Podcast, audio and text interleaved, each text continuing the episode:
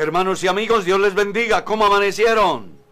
Reciban nuestro fraternal saludo en el nombre más grande que hay, en el nombre bendito de Cristo Jesús. Bienvenidos a nuestra sintonía. Hoy es martes y, como es de su conocimiento, estamos con mucho gozo, con mucha alegría, para compartir con ustedes el pastor responde. Que de hecho ya han llegado inquietudes, las cuales trataremos en este momento de aclarar, siempre buscando el beneficio de todas las personas que tienen la gran posibilidad de conectarse con nosotros y de beneficiarse. Les motivamos para que compartan, para que nos ayuden a llevar el mensaje de Dios. Igualmente, estoy dando la bienvenida a el pastor Sebastián, Dios le bendiga. Mi pastor, Dios lo bendiga a usted, como a la hermana Mercedes, al hermano Andrés y a toda la amada audiencia que nos sintonizan esta mañana. Usted ya lo ha dicho hoy con este programa del Pastor Responde, hay bastantes inquietudes, sin embargo le invitamos a cada uno de nuestros oyentes a que también aprovechen este momento y nos compartan la suya eh, para poder darle la respuesta en el desarrollo del programa. A todos ustedes un abrazo muy grande y un bendecido día. Mi estimado Andrés. Así es, pastor. Bueno, Dios lo bendiga a usted, a la hermana Mercedes y al pastor Sebastián y a todos los hermanos que nos escuchan a esta hora y a los amigos, invitándolos a compartir. Esperamos que este programa sea de gran bendición y que el Señor nos ilumine para resolver las dudas que hay en nuestros corazones. Dios los bendiga. Claro que sí. Y agradecer también a los diferentes canales, al canal de Radio Puc que nos abre la puerta para llegar a tan grande y bendecida audiencia como a las demás estaciones de radio, ya sean en AM, FM, online, mm, que igualmente se unen a nuestra transmisión. Para todos ellos, nuestros mejores deseos, la bendición de Dios, que es la que enriquece y no añade tristeza. Hermana Mercedita, Dios la bendiga. ¿Cómo amaneció el día de hoy? Amén, pastor. Buenos días para todos. Que el Señor Jesucristo nos bendiga en esta hermosa mañana. Nuevamente con ustedes en El Pastor Responde. Y por supuesto que ya tenemos una inquietud. Sí, pastor. Hay muchas inquietudes y las que van a llegar a través de en el transcurso del programa. Pastor, ¿a qué se refiere la Biblia? O me hace el favor y me explica el versículo donde dice que con los tales ni comáis. ¿Se refiere a los hermanos que se han ido de la iglesia, que se han descarriado o a los que se han ido para otra congregación, para otra denominación? Ya. Bueno, eso usted lo va a encontrar en Primera de Corintios capítulo 5. Ahí vas a descubrir el sentido o el por qué se da el texto. Nunca olviden que cuando leamos un texto de la Biblia, vamos a poner cuidado en varios aspectos. Primero, ¿quién lo escribió? Segundo, ¿a quién lo escribió? Tercero, ¿por qué lo escribió? Y cuarto, ¿cuándo lo escribió? Y un quinto, el contexto en el cual se da el texto. Y si usted mira bien, es sencillamente la reprensión que hace Pablo a la iglesia de Corinto a causa de la tolerancia del pecado de incesto en la congregación. Y el apóstol, a partir del verso 9, da una enseñanza muy interesante en el sentido de que el hecho que estemos en el mundo no es igual a ser del mundo. Por eso comienza diciendo, os he escrito por carta que no os juntéis con los fornicarios. Y luego les explica, no absolutamente con los fornicarios de este mundo, o con los avaros, o con los idolatras, o con los ladrones, pues en tal caso os sería necesario salir del mundo. Le está diciendo, estamos aquí y bueno, eh, lo que pasa es que no somos de aquí. Entonces él dice, más bien os escribí que no os juntéis con ninguno que llamándose hermano fuere fornicario o avaro o idólatra o maldiciente o borracho o ladrón con el tal ni comáis. Él hace esto en razón a que en la iglesia de Corinto hay un hombre que vive con la mujer de su papá, es decir, con la madrasta, y la iglesia lo sabe y le siguen diciendo hermano a este individuo. Sí. Entonces él dice, no puede ser. Cuando lo traemos a nuestro tiempo, es igual a lo que pasa en nuestras comunidades. Un creyente vive en adulterio y le decimos hermano. Vive en fornicación y le decimos hermano. Vive una vida desordenada y le decimos hermano. Y Pablo dice, a esa gente no se le puede decir hermano. Yo recuerdo que una vez llegó acá a la iglesia un presunto cristiano pidiendo oración, diciendo, hermano, Dios le bendiga, vea, yo vengo a pedir oración por mi mujer. Entonces comencé a hablar con él y me dice que había dejado su propia esposa y se había venido con otra y ahora que está enferma ella, pues él viene diciendo que es hermano. Cuando yo descubro que su comportamiento está lejos de lo que Dios enseña, entonces yo le digo, no, usted lo que tiene es que arrepentirse, volverse para donde su esposa, porque usted no es ningún creyente. Y a la señora le dije, usted debe de volverse para su casa, para su hogar. Ustedes están viviendo en una condición que desagrada a Dios. Y la enfermedad más grande del ser humano no es la física, es la del alma. Y lo más preocupante es cuando se dicen ser hermanos y no lo son. En la iglesia ha venido haciendo carrera ese fenómeno porque no hemos aprendido todavía la lección que menciona el Génesis con respecto a Lot.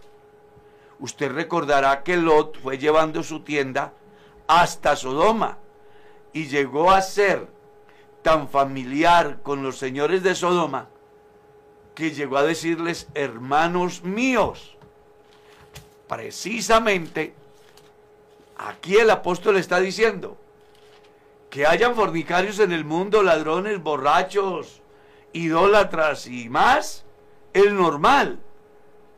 Y bueno, no les escribo para que salgan de ahí, más bien les estoy escribiendo es para que establezcan las diferencias entre los que se llaman cristianos, porque hay unos que dicen ser y no lo son.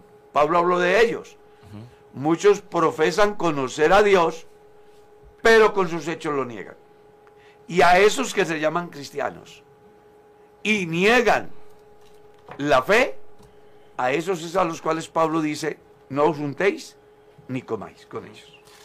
Pastor, hay una pregunta que nos escribe nuestra oyente, dice, Pastor, quisiera orar por mucho tiempo, muchas horas, pero solo alcanzo a orar una hora, hora y media, y esto me frustra espiritualmente. Aconsejeme qué hago para orar mucho. Pues la oración es parte de la vida devocional del cristiano. No necesariamente oro yo cuando saco el momento para ir al culto. No debería de decirlo, pero voy a usar la primera persona. Yo viajando, oro.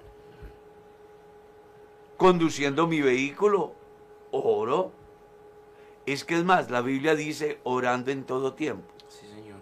La vida del cristiano no es por horas, sino todo el tiempo. Y usted no va a tener problema para orar. Usted puede estar haciendo su labor y orar a Dios. Amén. Lo que no está bien es ayunar y trabajar, eso sí no.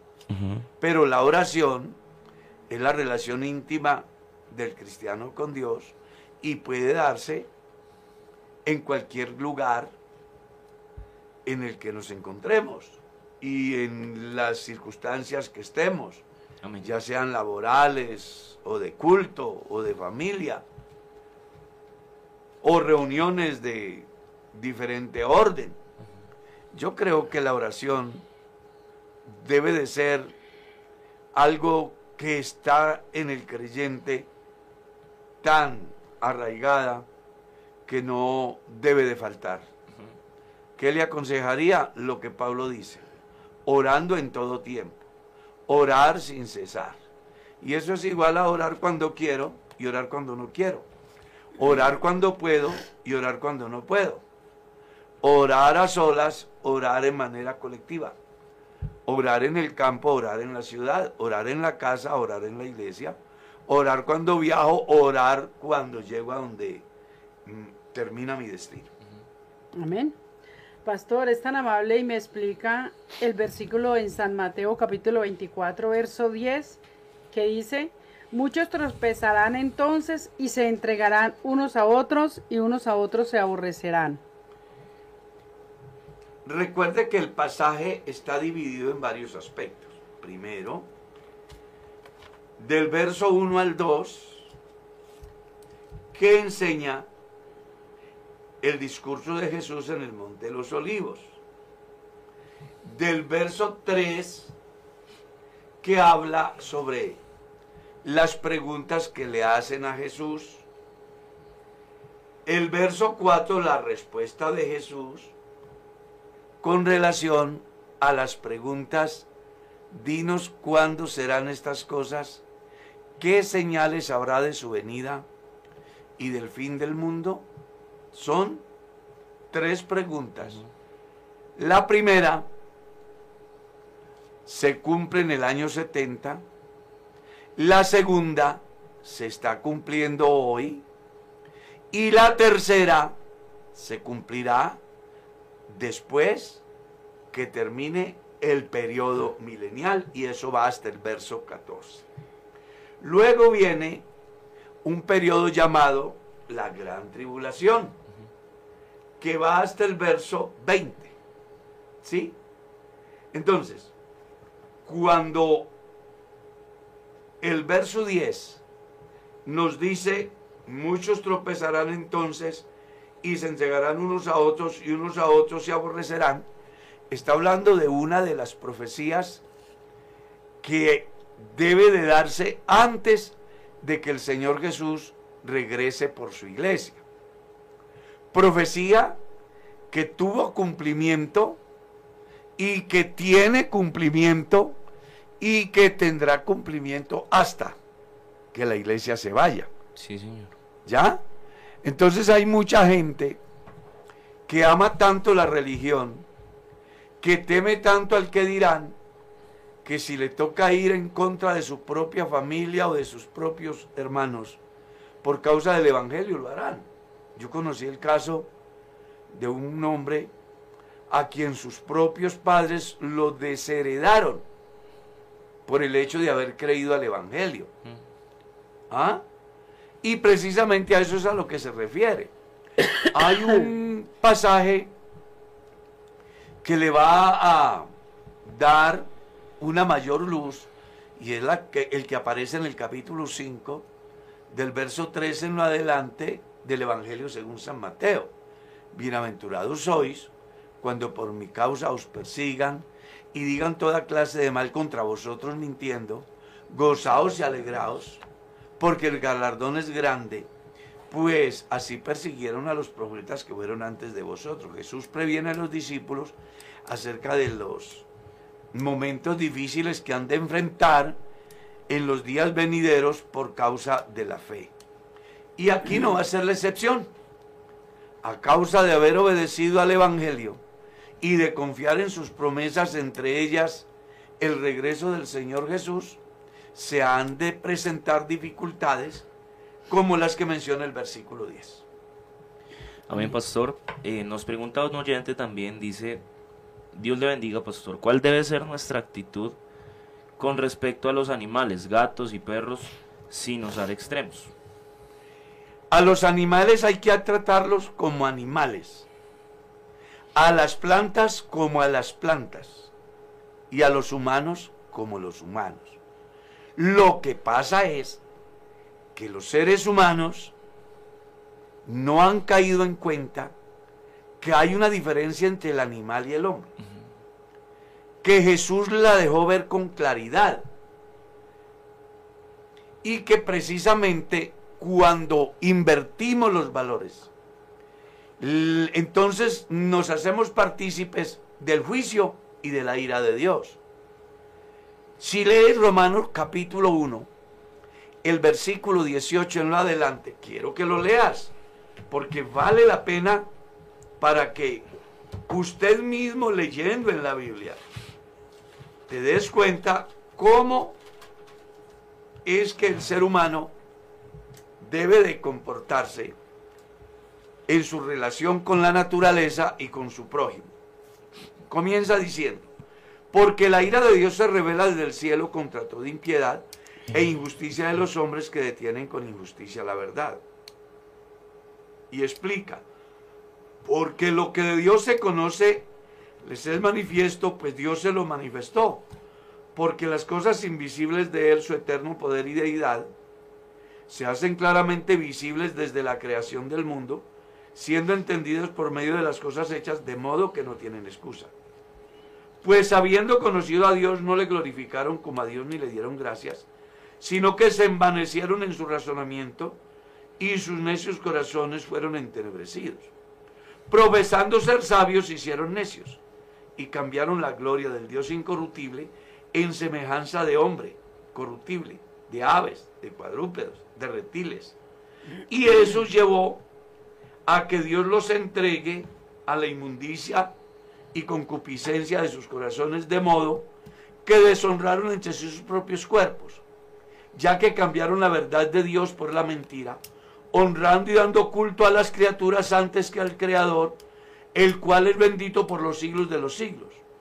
Por esto Dios los entregó a pasiones vergonzosas, pues, pues aún sus mujeres cambiaron el uso natural por el que es contra naturaleza y de igual modo también los hombres, dejando el uso natural de la mujer, se encendieron en sus lascivias unos con otros, cometiendo hechos vergonzosos hombres con hombres, y recibiendo en sí mismo la retribución a su extravío. Y como ellos no aprobaron tener en cuenta a Dios, Dios los entregó a una mente reprobada para hacer cosas que no convienen estando atestados de toda injusticia, fornicación, perversidad, avaricia, maldad, llenos de envidia, homicidios, contiendas, engaños y malignidades, murmuradores, detratores, aborrecedores de Dios, injuriosos, soberbios, altivos, inventores de males, desobedientes a los padres, necios, desleales, sin afecto natural, implacables, sin misericordia. Y el apóstol dice, quienes habiendo entendido el juicio de Dios, que los que practican tales cosas son dignos de muerte. No solo las hacen, sino que también se complacen con los que la practican. Si usted le viene el pasaje, encuentra la inversión de valores y el por qué el hombre ha llegado a donde ha llegado. Ahora, el Evangelio según San Mateo le da una explicación muy importante con relación a la inquietud. Porque el pasaje que acabamos de leer muestra cómo el hombre ha invertido los valores. Han dejado de darle lugar a Dios por darle lugar a las criaturas. Jesús, cuando es cuestionado su ministerio en el ejercicio de fe de sus discípulos, porque no guardan el sábado, Jesús les hace una pregunta. ¿Es lícito sanar en día sábado? Y ellos le dicen, Seis días hay en los cuales pueden venir a ser sanados. Jesús les dice, ¿y cuál de ustedes si una oveja cae en una zanja un día sábado, no va a rescatarla? La respuesta es lógica. Todos van a rescatarla. Jesús dice, ¿y no vale más este hombre que una oveja? Y entonces sanó al que tenía la mano seca diciéndole a ellos que el hombre es más importante que el animal. Entonces, al animal hay que tratarlo como animal. Cuando yo hablo de tratarlo como animal, no estoy diciendo con crueldad, sino dándole el sitio que debe de tener el animal. hay un caso muy interesante. Dios creó en su sabiduría un orden muy importante. Las plantas crecen o los pastos para que los que se alimentan del pasto coman. Dios creó unos animales que son alimentos para otros animales. Creó animales para que sean alimentos del hombre. ¿Ya? Entonces es interesante uno mirar cómo hoy en día humanizan las ratas, humanizan los gatos. Es increíble, uno ve los gatos jugando con las ratas. Cuando la rata es el alimento del gato, en el orden establecido por Dios. ¿Ya? Uno ve cómo los seres humanos cambian el amor de los hijos por el amor de los perros, por el amor de las serpientes, por, o sea, es que hemos humanizado a los animales. Mire qué grave están las cosas. Si yo voy por la calle y atropello un perro, no está bien. Si yo lo hago con intención, está mal y debe de ser sancionado. Pero puede ser accidental porque hay accidentes. Entonces a mí me obligan por ley a resarcir el daño. Porque es un animal. Y están los animalistas, hay fundaciones, hay gente que defiende los animales y está bien. Dios nos puso sobre la tierra para cuidar su creación. Pero una madre, mi mujer, un ejemplo, está embarazada y tiene ocho meses. Pregúntele a ella si quiere tener el hijo. Y dígale a la ley si está bien que ella aborte o no. ¿Y qué dice la ley? Claro, que aborte. Y ahí mismo salen los gobernantes para decir, es un derecho matar al niño. Oiga, es increíble. Tremendo, sí, señor. No puedes maltratar un animal, pero sí puedes matar al niño. Y eso es porque la gente ha invertido los valores. ¿Sí? Si usted va ahorita mismo, y yo lo invito, busque estadística mundial en tiempo real, búsquela ya. Y mire cuántos abortos van este año. Van cerca de 40 millones de abortos de todas las edades. Niños asesinados por la mamá o niños asesinados por el médico pagado por el Estado, con los impuestos del pueblo. Y nadie dice nada. Pero, si yo tengo un perro en la casa y chilla porque tiene un cólico y yo no hago nada, pues a mí me demandan y soy sancionado. Pero si hago que mi mujer aborte, no es malo. Eso es porque la gente ha humanizado a los animales y ha animalizado a los humanos.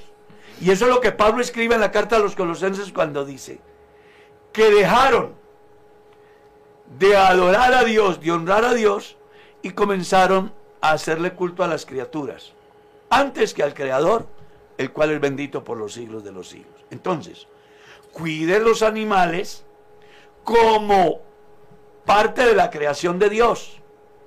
Cuide el agua, cuide el bosque, cuide la fauna, pero también déle lugar a la vida humana, la cual Dios le dio. No animalice a los humanos, no humanice a los animales. Sí, señor. Amén. Pastor, ¿se pueden hacer cosas de Navidad y venderlas? ¿Es malo? Pues yo pienso que en ese caso sería muy saludable que el cristiano viviese al margen de todo eso. Yo tuve una experiencia muy importante, usted la recordará, hermana Mercedes. En una iglesia habían unos hermanos que tenían un almacén de alquiler de trajes, ¿recuerdas? ¿Y qué hacía ellos cuando llegaba el tiempo de los disfraces? Colocaban un aviso. Desde el día tal hasta el día tal no abrimos. Y la gente llegaba y les preguntaba, ¿y ustedes por qué no abren?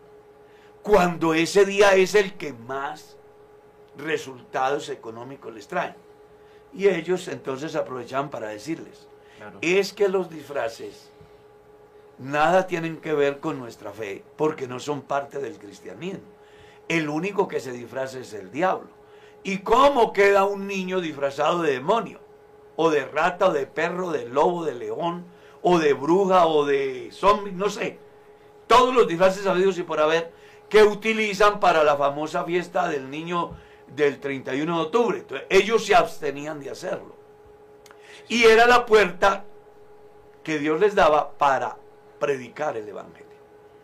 Bueno, creo que en esta Navidad o en las Navidades, los cristianos debemos de aprovechar la coyuntura para hacerles saber a las personas que esas son tradiciones paganas, que el Evangelio es otra cosa, que nada tiene que ver con arbolitos de Navidad, con pesebres y con un sinnúmero de cosas que están enfocadas a la idolatría. Sé que lo que estoy diciendo genera incomodidad en algunos presuntos cristianos, que a esta hora ya están pensando en salir a darle vuelta al alumbrado, en a organizar su pesebre, en establecer el arbolito de Navidad y, mejor dicho, y meterle hasta tecnología a un evento que se han inventado y que si usted investiga de dónde viene esto,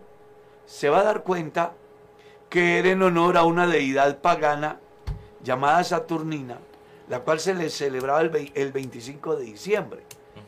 Los cristianos no tenemos por qué participar de eso, porque si vamos a participar de eso, entonces estamos en contravía de lo que la Biblia enseña. Léalo en Isaías capítulo 1, léalo en Oseas capítulo 2 verso 11, léalo en Colosenses capítulo 2 verso 16, donde claramente deja ver los cristianos no debemos, uno, de practicarlo y dos, nadie nos debe de juzgar porque no participemos de esas actividades. Pues al final el reino de Dios es totalmente diferente a eso. Los cristianos, según dice Pablo en la carta a los Corintios, debemos de salir de todas esas cosas, ya que nuestra principal fiesta es nuestra íntima relación con Dios. Además, porque Jesús no nació en diciembre como se lo hace saber o se lo enseña la religión. Pastor, nosotros sabemos el trasfondo de las fiestas paganas. Pregunta un oyente, ¿por qué en Estados Unidos la iglesia del nombre celebra la Navidad? Porque ellos darán cuenta a Dios. Ah, ya. Pastor, nos pregunta nuestra oyente, dice, Dios les bendiga, ¿podrían ayudarme a entender mejor a qué se refiere el término religiosidad en la vida cristiana? ¿Qué referencia encuentro en la palabra de Dios?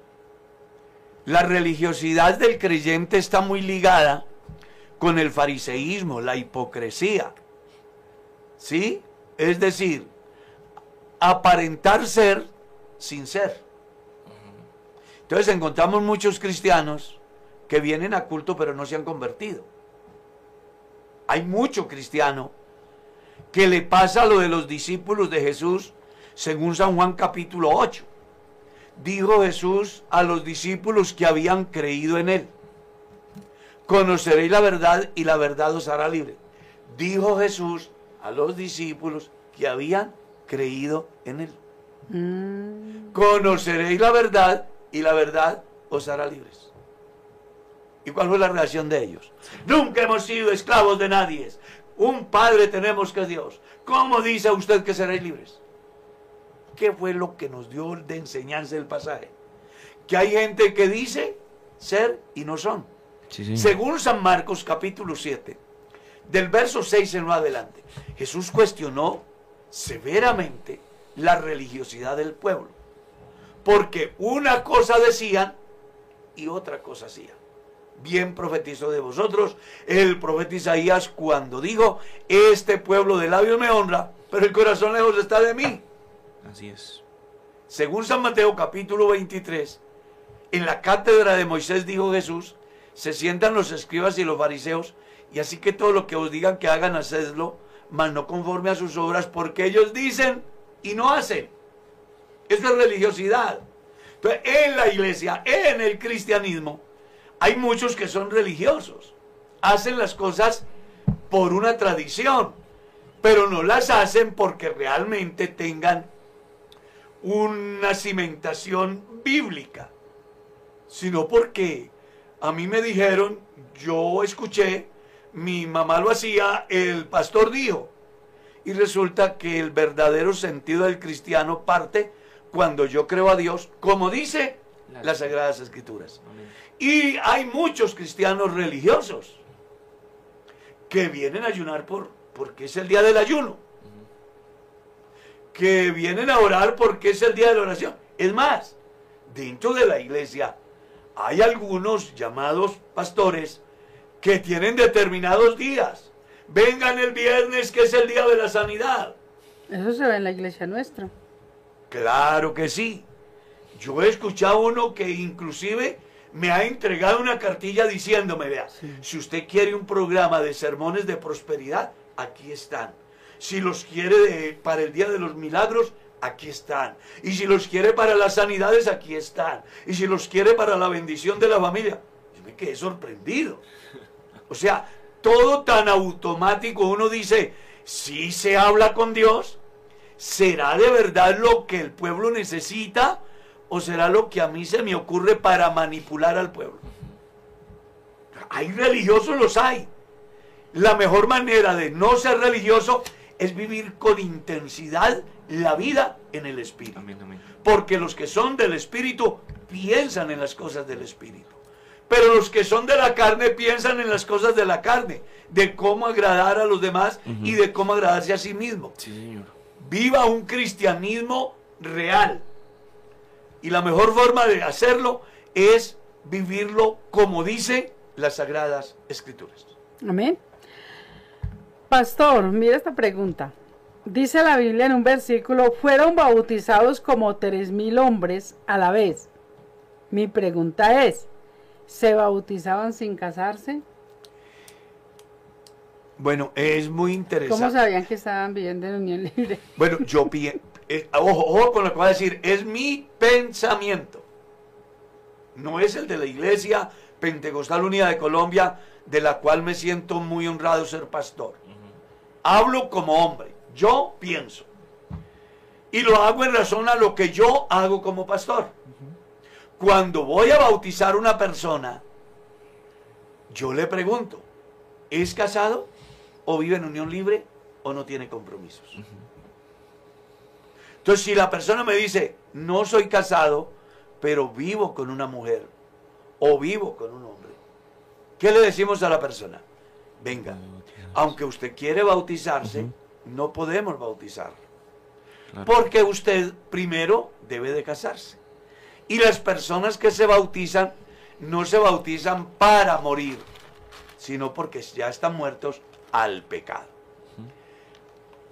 Se me ocurre pensar a mí, ojo, a mí, a Carlos Hoyos, que los discípulos a quienes iban a bautizar debieron de preguntarles si de verdad, uno, estaban convencidos de lo que iban a hacer y dos, si realmente reunían los requisitos para bautizarse. ¿Ya? Porque cuando uno mira el libro de los Hechos, encuentra a Felipe doctrinando al etíope. ¿Y cuál fue la exigencia de Felipe para que aquel pudiera ser bautizado? Mire lo que le dice el etíope. Felipe, aquí hay agua. ¿Quién pide para que yo sea bautizado? Y Felipe le dijo, si crees de todo corazón. Y cuando una persona cree de todo corazón, está dispuesto a qué? a renunciar a lo que sea, a dejar lo que sea. De hecho que en la iglesia no es costumbre bautizar a personas que vivan en unión libre. no es costumbre. Así que pienso yo que aquellos que fueron bautizados estaban en condiciones de hacerlo dentro de las exigencias apostólicas. Amén, amén. Pastor, nos llega también otra pregunta. Nuestro oyente nos dice, hermano, yo trabajo, perdón, hermano, hay trabajos informales que eh, desvían impuestos, que hacen, tienen cierto tipo de prácticas. Eh, ¿Un cristiano puede trabajar en esto? Poder sí. Y hay circunstancias donde hay hermanos que trabajan en, esa, en ese campo. Sería muy saludable que ellos pudieran tener un empleo formal, que es una de las luchas que siempre han manejado los gobernantes y los aspirantes a puestos donde pueden definir o contribuir para minimizar esa situación. Pero los mercados persas siempre estuvieron, están y estarán. Y muchos de nuestros creyentes no van a escapar a esa situación en razón a la coyuntura que vive la sociedad en el mundo. Ahora bien, que si está bien o que si está mal, me queda a mí no bueno llegar a juzgar a un hermano que tiene su esposa y sus hijitos y que vive del comercio informal o de los empleos informales, porque es que empleo informal es vender un tinto en una esquina, Mm. empleo informal es vender un jugo de naranja, ¿ya? Empleo informal es vender un juguete en la calle, es vender un par de tenis o de zapatillas, como dicen por aquí. Creo que el deber de los cristianos es mejor, antes de hacer juicios, orar para que Dios le apareje al hermano un empleo a través del cual él pueda vivir dignamente. Pastor, ¿a qué se refiere el versículo que dice en Primera de Corintios que el que tenga esposa sea como si no la tuviese?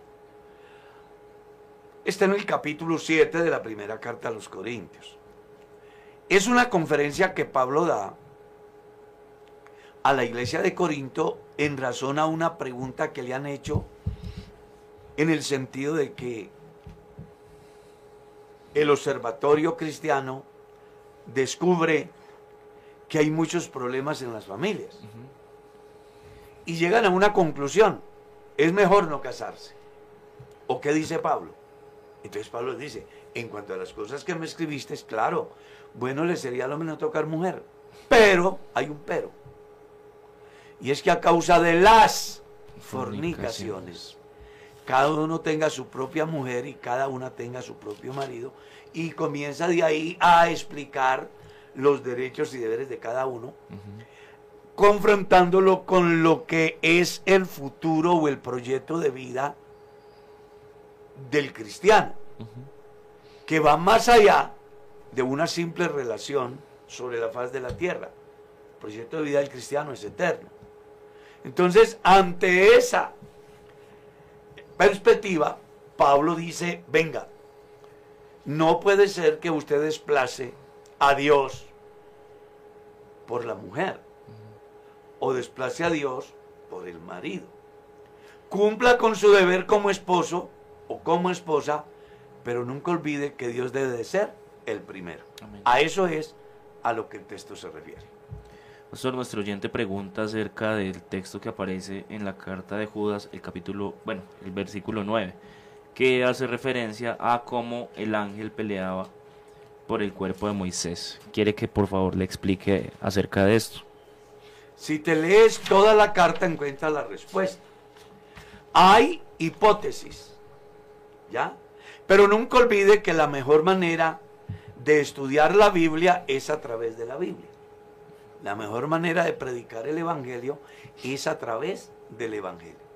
La mejor forma de entender el texto es a través de la carta. Entonces, si usted lee bien el pasaje completo, va a encontrar, pero cuando el arcángel está refiriéndose a la descripción de los falsos maestros, no obstante, de la misma manera, también estos soñadores mancillan la carne, rechazan la autoridad, blasfeman de las potestades superiores. Pero cuando el arcángel Miguel contendía con el diablo disputando con él por el cuerpo de Moisés, no se atrevió a proferir juicio de maldición contra él, sino que dijo, el Señor te reprenda. Está dando una enseñanza el escritor consagrado acerca de cómo se comportan los falsos maestros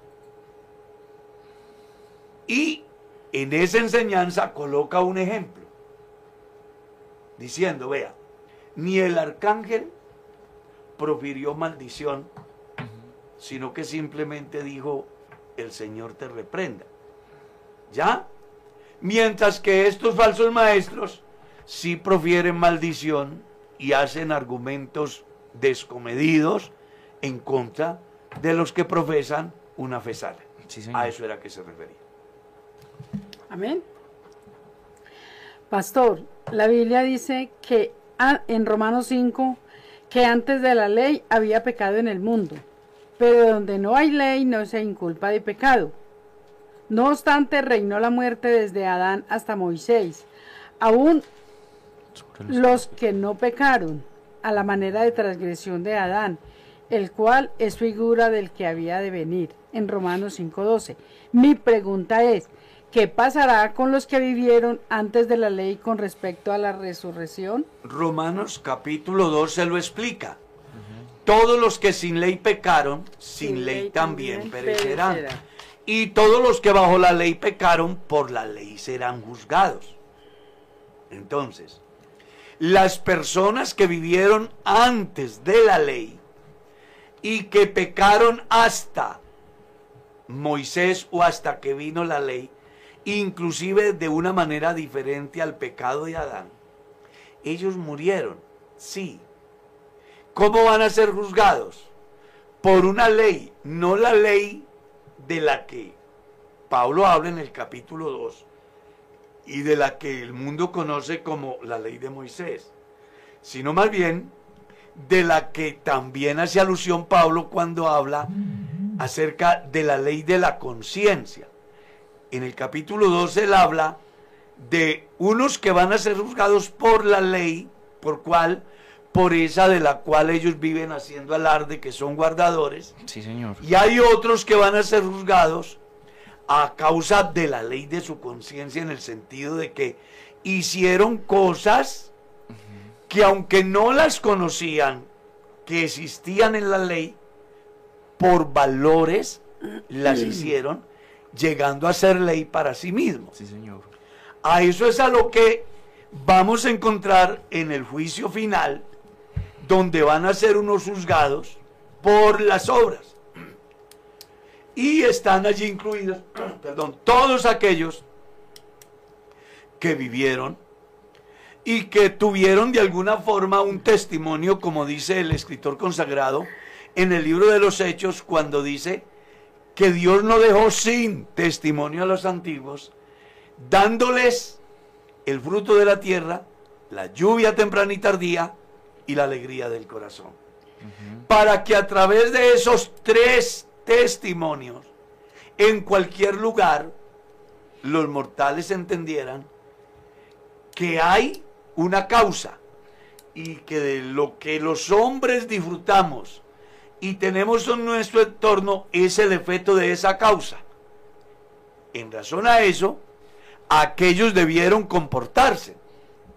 Entonces, cuando antes de que hubiese ley, los humanos decían no puedo contaminar el río, pues hombre, estaban obedeciendo una norma del principio, cuidar. Cuidar. No estaba en la ley de Moisés porque no había venido, pero Dios ya le había dicho al hombre, lo puso para que cuidara y para que labrara. Cuando yo por mi propia conciencia entiendo que la vida es sagrada, no existe todavía la palabra no matarás, pero miro a mi prójimo y digo es mi semejante y no lo puedo matar. Luego viene el mandamiento siglos después. Entonces, en razón a ese comportamiento es que yo voy a ser juzgado o voy a ser condenado. Amén. Amén. Nos escribe un oyente, pastor, si una persona nunca ha creído el Evangelio y solo en su vejez, cerca de la muerte, dice que se quiere bautizar, ¿será salvo? Y si por algún motivo, dice nuestro oyente, el pastor no lo bautiza, ¿se pierde? Eso es muy relativo.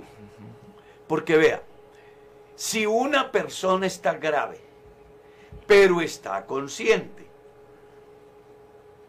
y él pide el bautismo, el deber del pastor es bautizar. Sí, señor. Porque la persona pidió el bautismo. Porque es esa persona la que lo pide. Claro, el que... No que la familia en su afán de que se va a morir No, sin... No.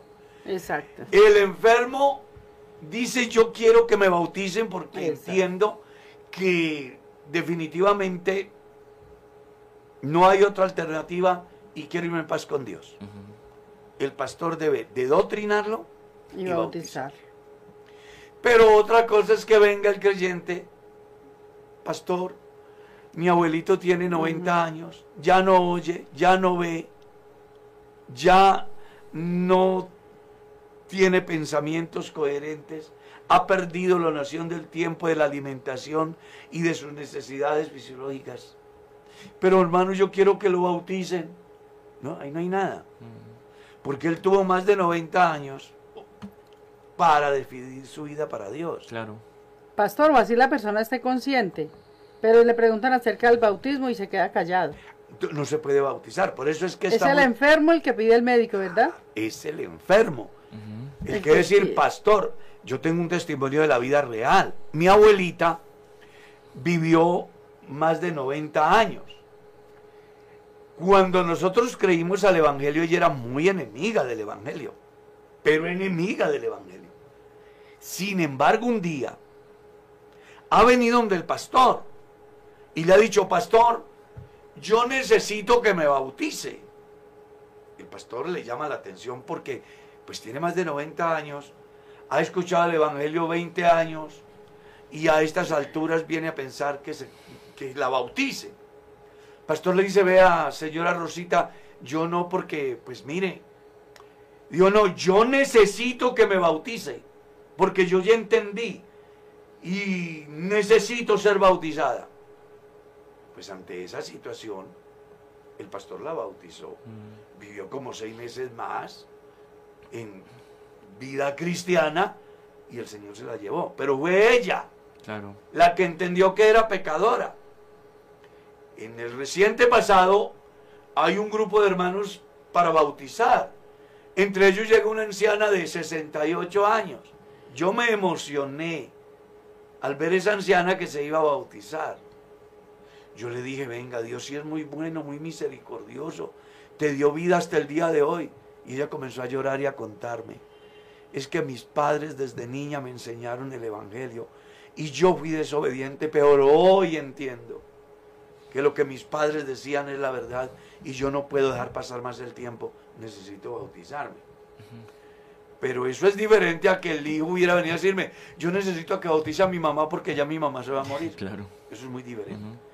Quien se va a bautizar debe de pedir el bautismo y debe de ser consciente qué es el bautismo, para qué es el bautismo, cuáles son sus mm, derechos y cuáles son sus deberes dentro de ese manejo cristiano en el desarrollo de la vida del creyente. Sigamos. Amén. Pastor, ¿el don de discernimiento Dios se lo da a los varones o también se lo da a las mujeres? ¿Solo es para los varones? La Biblia no dice que es para los varones solamente. En, en torno a ese texto, como los dones del Espíritu Santo, pues hay muchas discusiones. Y las discusiones no solamente son de hoy, se dieron desde el tiempo apostólico. Todo en razón a que algunos confundían dones con emociones.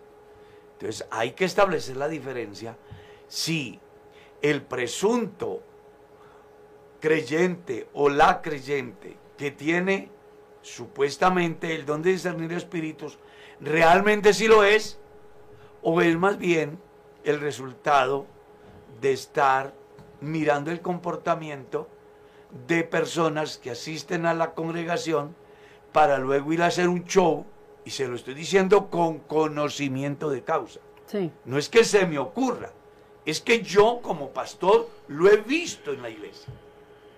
De creyentes que viven pendientes del comportamiento de alguien y luego vienen al culto, hacen un enredo y luego dicen que el Espíritu Santo les dijo.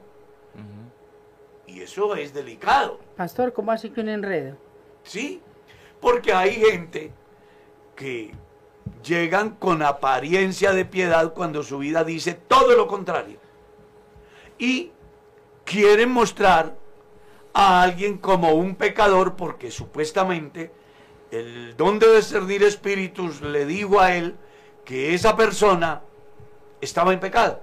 Mm, Desconociendo que el don de discernir espíritus no va bajo los chismes de nadie, sino que la función de ese don en el creyente es establecer las diferencias por el Espíritu Santo si una determinada corriente viene de parte de Dios o no. Pero invierten los valores, hacen una mala interpretación de la escritura, miran el mal comportamiento de un cristiano y vienen por la noche al culto a fingir unas presuntas lenguas y luego dice el Espíritu Santo dijo que el hermano Julano de tal tiene espíritu fumantérico, por ejemplo. Pero fue porque lo vio en el día fumando. Entonces viene a, a- Así no funcionan los dones. Recuerde que los dones son dados para edificación, exhortación y consolación. No son para exhibición y mucho menos para que los confundamos con emociones del momento, convirtiéndonos en personas que al final vamos a ir en contravía de lo que el mismo Dios enseña. El Amén. tiempo se nos fue y queremos pues agradecer, aunque podemos creo que dar una respuesta a otra inquietud. Bueno, esta, esta pregunta está algo compleja. Dice nuestra oyente que está casada, eh, que estuvo casada, perdón, que se ha divorciado por lo civil, pero que ante la iglesia no ha hecho ningún trámite. Mm, Pregunta nuestra oyente, ante Dios ese matrimonio, Hay varias formas de mirarlo. Si ella se casó siendo inconversa y se divorció siendo inconversa, al venir a la iglesia, según la normatividad de la iglesia, no va a tener ningún problema, inclusive podrá enamorarse y volverse a casar. Porque se supone que por causa del nuevo nacimiento es una nueva criatura y el pasado ya no existe. Pero si ella fue casada y hubo ceremonia en la iglesia y ahora se ha divorciado, ella sí debe de acudir al tribunal eclesiástico para que el tribunal eclesiástico emita un concepto acerca de cuál es su condición dentro de la iglesia del Señor amén. entendiendo que el concepto que emitirá el honorable tribunal eclesiástico va en dos sentidos. Uno que es favorable y otro que es desfavorable. En caso de que le saliese favorable, usted no perdería ninguno de sus derechos eclesiásticos. En caso de que le saliese desfavorable, usted perdería todos sus derechos eclesiásticos. ¿Cuáles son los derechos eclesiásticos? a tener derecho a una nueva ceremonia, a poder ejercer cargos de carácter administrativo dentro de la iglesia local. Hago un paréntesis que en caso de que sea hombre, en Colombia, en Colombia, hay otros países donde las normas no son así, pero en Colombia la iglesia tiene reglamentado que no podrá ser pastor. Hay en otros países donde la reglamentación que ellos como organización tienen sí les permite. En Colombia no. ¿Ya? Eh, podrá ejercer cualquier cargo, como ya dijimos, diácono, líder de dorca, escuela dominical, evangelismo, misiones. Esos son sus derechos eclesiásticos. En caso que le saliese desfavorable, no podría ni tener una ceremonia ni desempeñar ninguna actividad de orden administrativo dentro de la iglesia. ¿Está claro? Agradecemos. Ofrecemos excusas al no poder responder todas hoy. Quedan muchas. Pero no se preocupe que si Dios quiere el próximo jueves estamos Sí, así. señor. Y si Dios nos da vida y Él no ha abandonado este vehículo llamado Carlos, aquí estaremos el próximo jueves Claro que sí. para con todo el amor del mundo dar respuesta a sus inquietudes. Amén, amén. Nos vamos, hermana Mercedes. Sí, pastor, quedan muchas inquietudes, pero como dice el pastor, el próximo jueves estaremos aquí de nuevo con ustedes. Y quiero desearles en este momento un feliz día para todos con la bendición del Todopoderoso.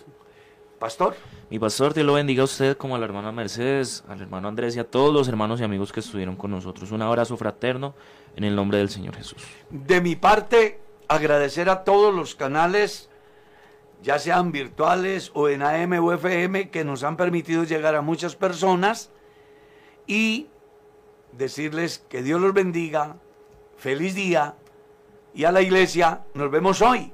Sí, Señor. el sí, gran culto de oración y enseñanza. Amén. Apoya a su pastor en la iglesia donde usted asiste. Amén, amén.